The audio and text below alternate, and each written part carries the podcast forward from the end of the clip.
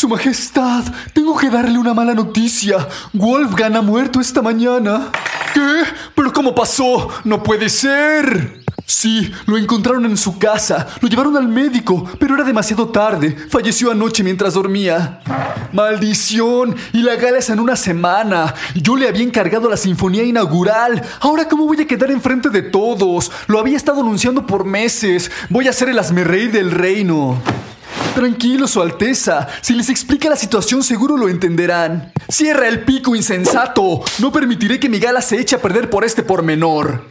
Pero Su Majestad, ayer revisé y el Requiem no va ni a la mitad. Va a ser peor si lo presenta así. Además, nadie tiene ni podría igualar el genio del señor Wolfgang. Dije que te calles. A ver, tú pasaste los últimos dos años con él. Algo se te ha de haber pegado. Entonces tú estás a cargo y la terminas. Pero, pues señor, apenas sé tocar unos cuantos acordes. No sé ni leer música. Viernes a las 7. Dije que tú abres y la terminas. Amenizas la gala, así que ponte listo y vete a trabajar. Con ustedes, el último requiem de Amadeus.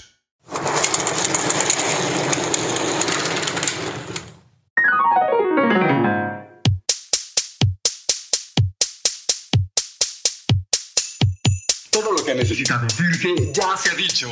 Pero como nadie estaba escuchando, tiene que decirse de nuevo. Bienvenida bienvenido. Esto es Roba como un podcaster. En cada episodio te comparto del contenido que pude tomar de otros podcasts, newsletters, videos, audiolibros y redes sociales que siento te podrían ser útil para mejorar tu día, ayudarte a formular nuevas preguntas o simplemente a conectarte con información de la que tal vez no habías escuchado. Quédate a escucharlo y ojalá te sirva.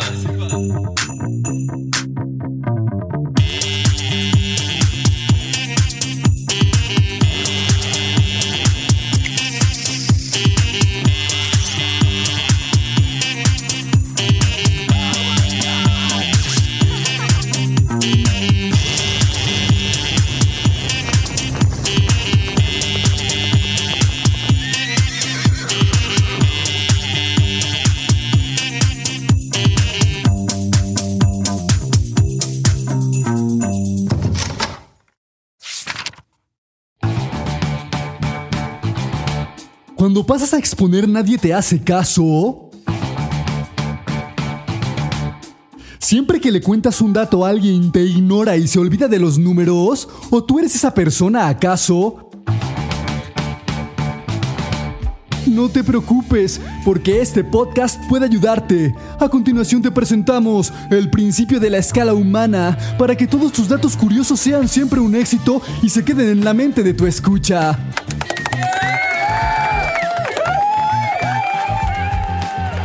Otra forma de dar vida a las estadísticas es contextualizarlas en términos más humanos en el día a día. Por ejemplo, compara las siguientes dos afirmaciones.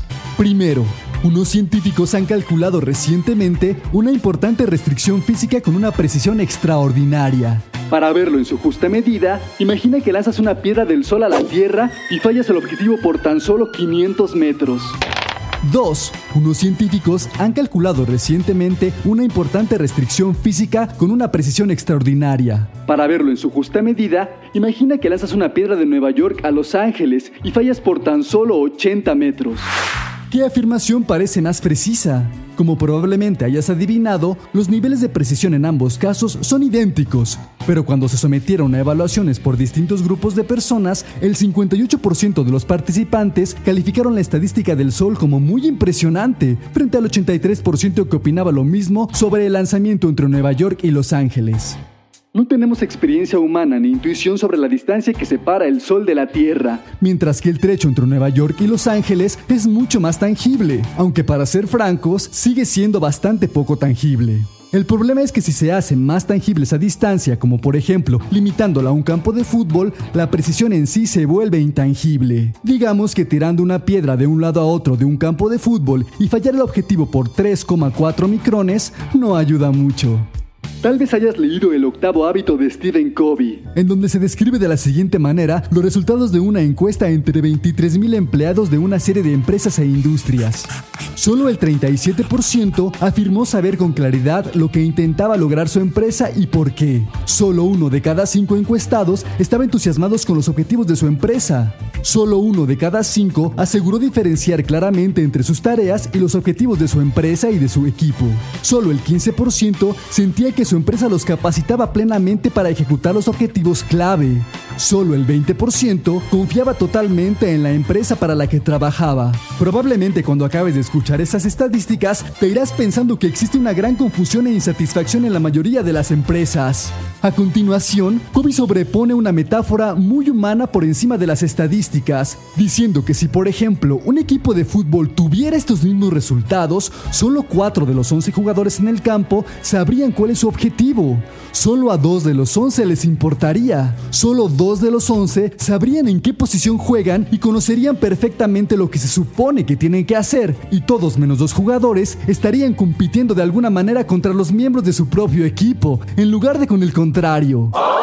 La analogía futbolística genera un contexto humano para las estadísticas, creando una sensación de dramatismo y movimiento. No podemos evitar imaginarnos las acciones de dos jugadores intentando marcar gol mientras los demás miembros de su equipo se interponen continuamente en su camino. ¿Por qué funciona esta analogía? porque se apoya en nuestro concepto del fútbol, mucho más nítido y definido que el concepto de empresa. Es más gráfico pensar en la falta de cooperación de un equipo de balompié, donde el trabajo en equipo es primordial, que en una compañía. ¿Qué tal estos números, podescucha? El mundo como 100 personas. 50 serían hombres y 50 mujeres. 26 de ellos tendrían menos de 14 años, 66 de 15 a 64 y 8 más de 65. 33 serían cristianos, 22 musulmanes, 14 hinduistas, 7 serían budistas y otros 2 estarían sin religión, mientras los 12 restantes no tendrían ninguna. 83 de ellos sabrían leer y escribir, 93 no tendrían título universitario, 70 no tendrían internet, 75 personas tendrían celular, 87 tendrían agua potable, 48 sobrevivirían con menos de 2 dólares al día, uno viviría con hambre, 15 estarían malnutridos, 63 estarían alimentados adecuadamente y 21 tendrían sobrepeso. 77 tendrían techo, 12 hablarían chino, 5 español, 4 inglés, 3 hablarían árabe, hindi, bengalí, portugués y 2 ruso y japonés. Y otros 63 hablarían diferentes lenguas. 50 de ellos vivirían en la ciudad y 50 en el campo. 60 serían asiáticos, 15 africanos, 11 europeos, 9 sudamericanos y 5 norteamericanos. ¿Qué tal, escucha? Ojalá hayas apuntado todo, porque con estos secretos, tus conversaciones numéricas serán todo un éxito.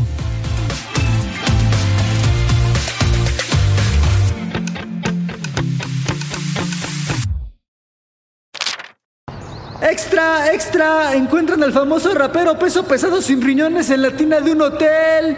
¿Qué? A ver, dame dos. 50 pesos, por favor. Tome. Oye, aquí no dice nada de eso. Adiós. Mendigo Squinkle, ven acá. Híjole, me vio la cara. A ver si por lo menos encuentro algo bueno. Mmm, conservar animales del desierto con nutrigenómica e inteligencia artificial. El plan de esta científica mexicana. Mmm, interesante. Veamos.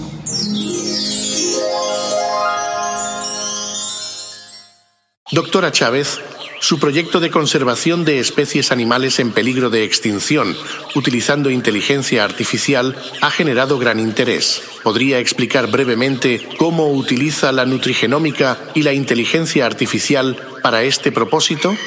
Claro. Nuestro enfoque se centra en entender la relación entre la microbiota intestinal, la salud de los animales y su entorno.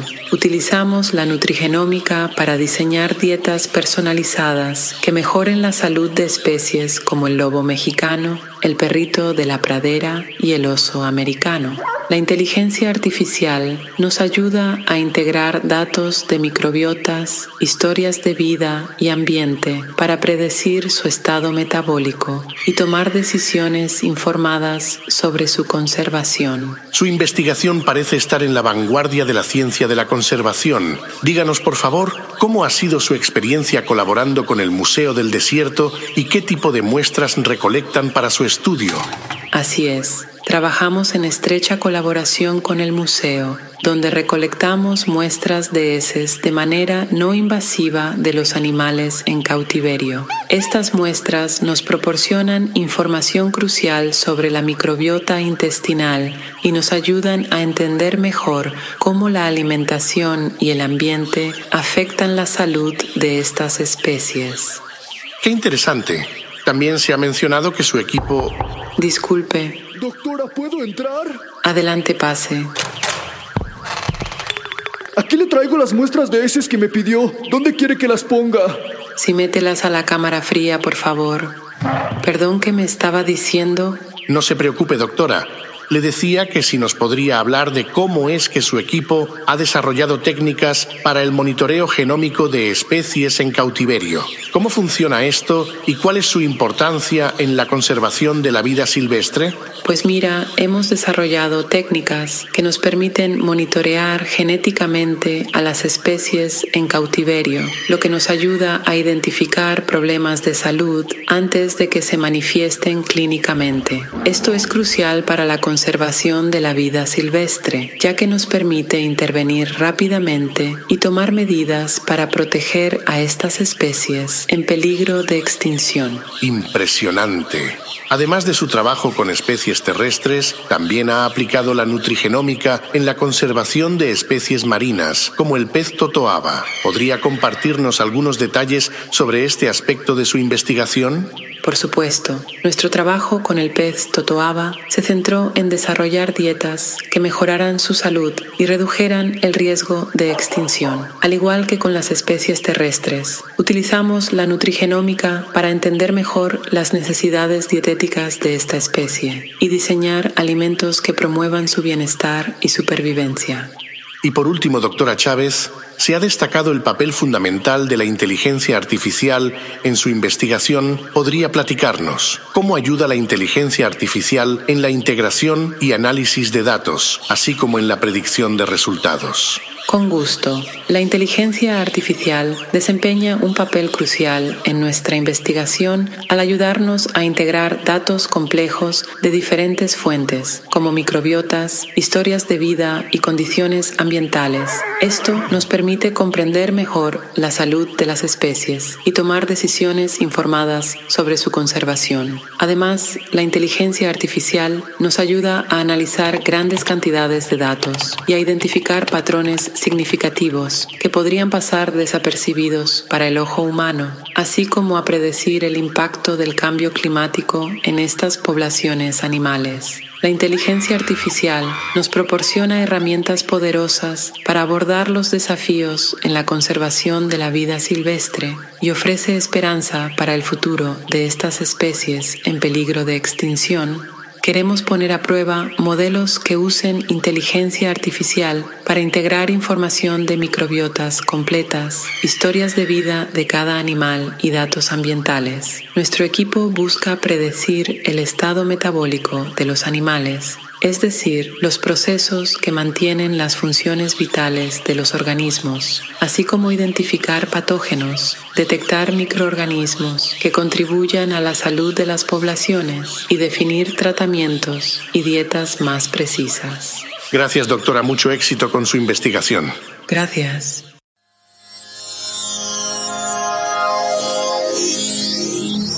Ah, por lo menos valió el dinero este periódico.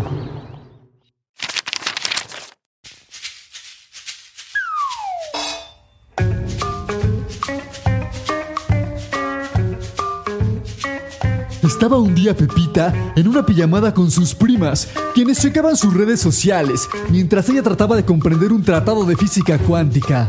Después de la cena, una acalorada discusión tuvo lugar entre dos de ellas. Al ser la mayor de todas, las muchachas acudieron a Pepita para que les ayudara a resolver la disputa. Ayúdame. Fíjate que acaba de pasar esto. Y por favor, no le dije esto. Lo demás me dijo, no puede ser, niña, pregúntale. Tras escuchar el argumento, Pepita serenamente le contesta. Tienes razón. La segunda insiste en ser escuchada y se acerca a Pepita, quien escucha atentamente las palabras de su prima. No es cierto, prima, así no pasó. Primero llegué y le dije, bla, bla, bla, pero después ella me dijo, no, que bla, bla, bla, y yo le dije, ay, no, pero sí, porque le diste like. Bla, bla, bla. Al terminar, Pepita serenamente le responde, tú también tienes razón. Entonces, una de sus hermanas, quien se encontraba en la habitación contigua, se acerca a ella y le increpa diciéndole, a ver, a ver, pero no pueden tener razón las dos. Pepita observa a su hermana, toma una respiración en cuatro tiempos, mantiene en siete, exhala en ocho y le responde, Tú también tienes razón.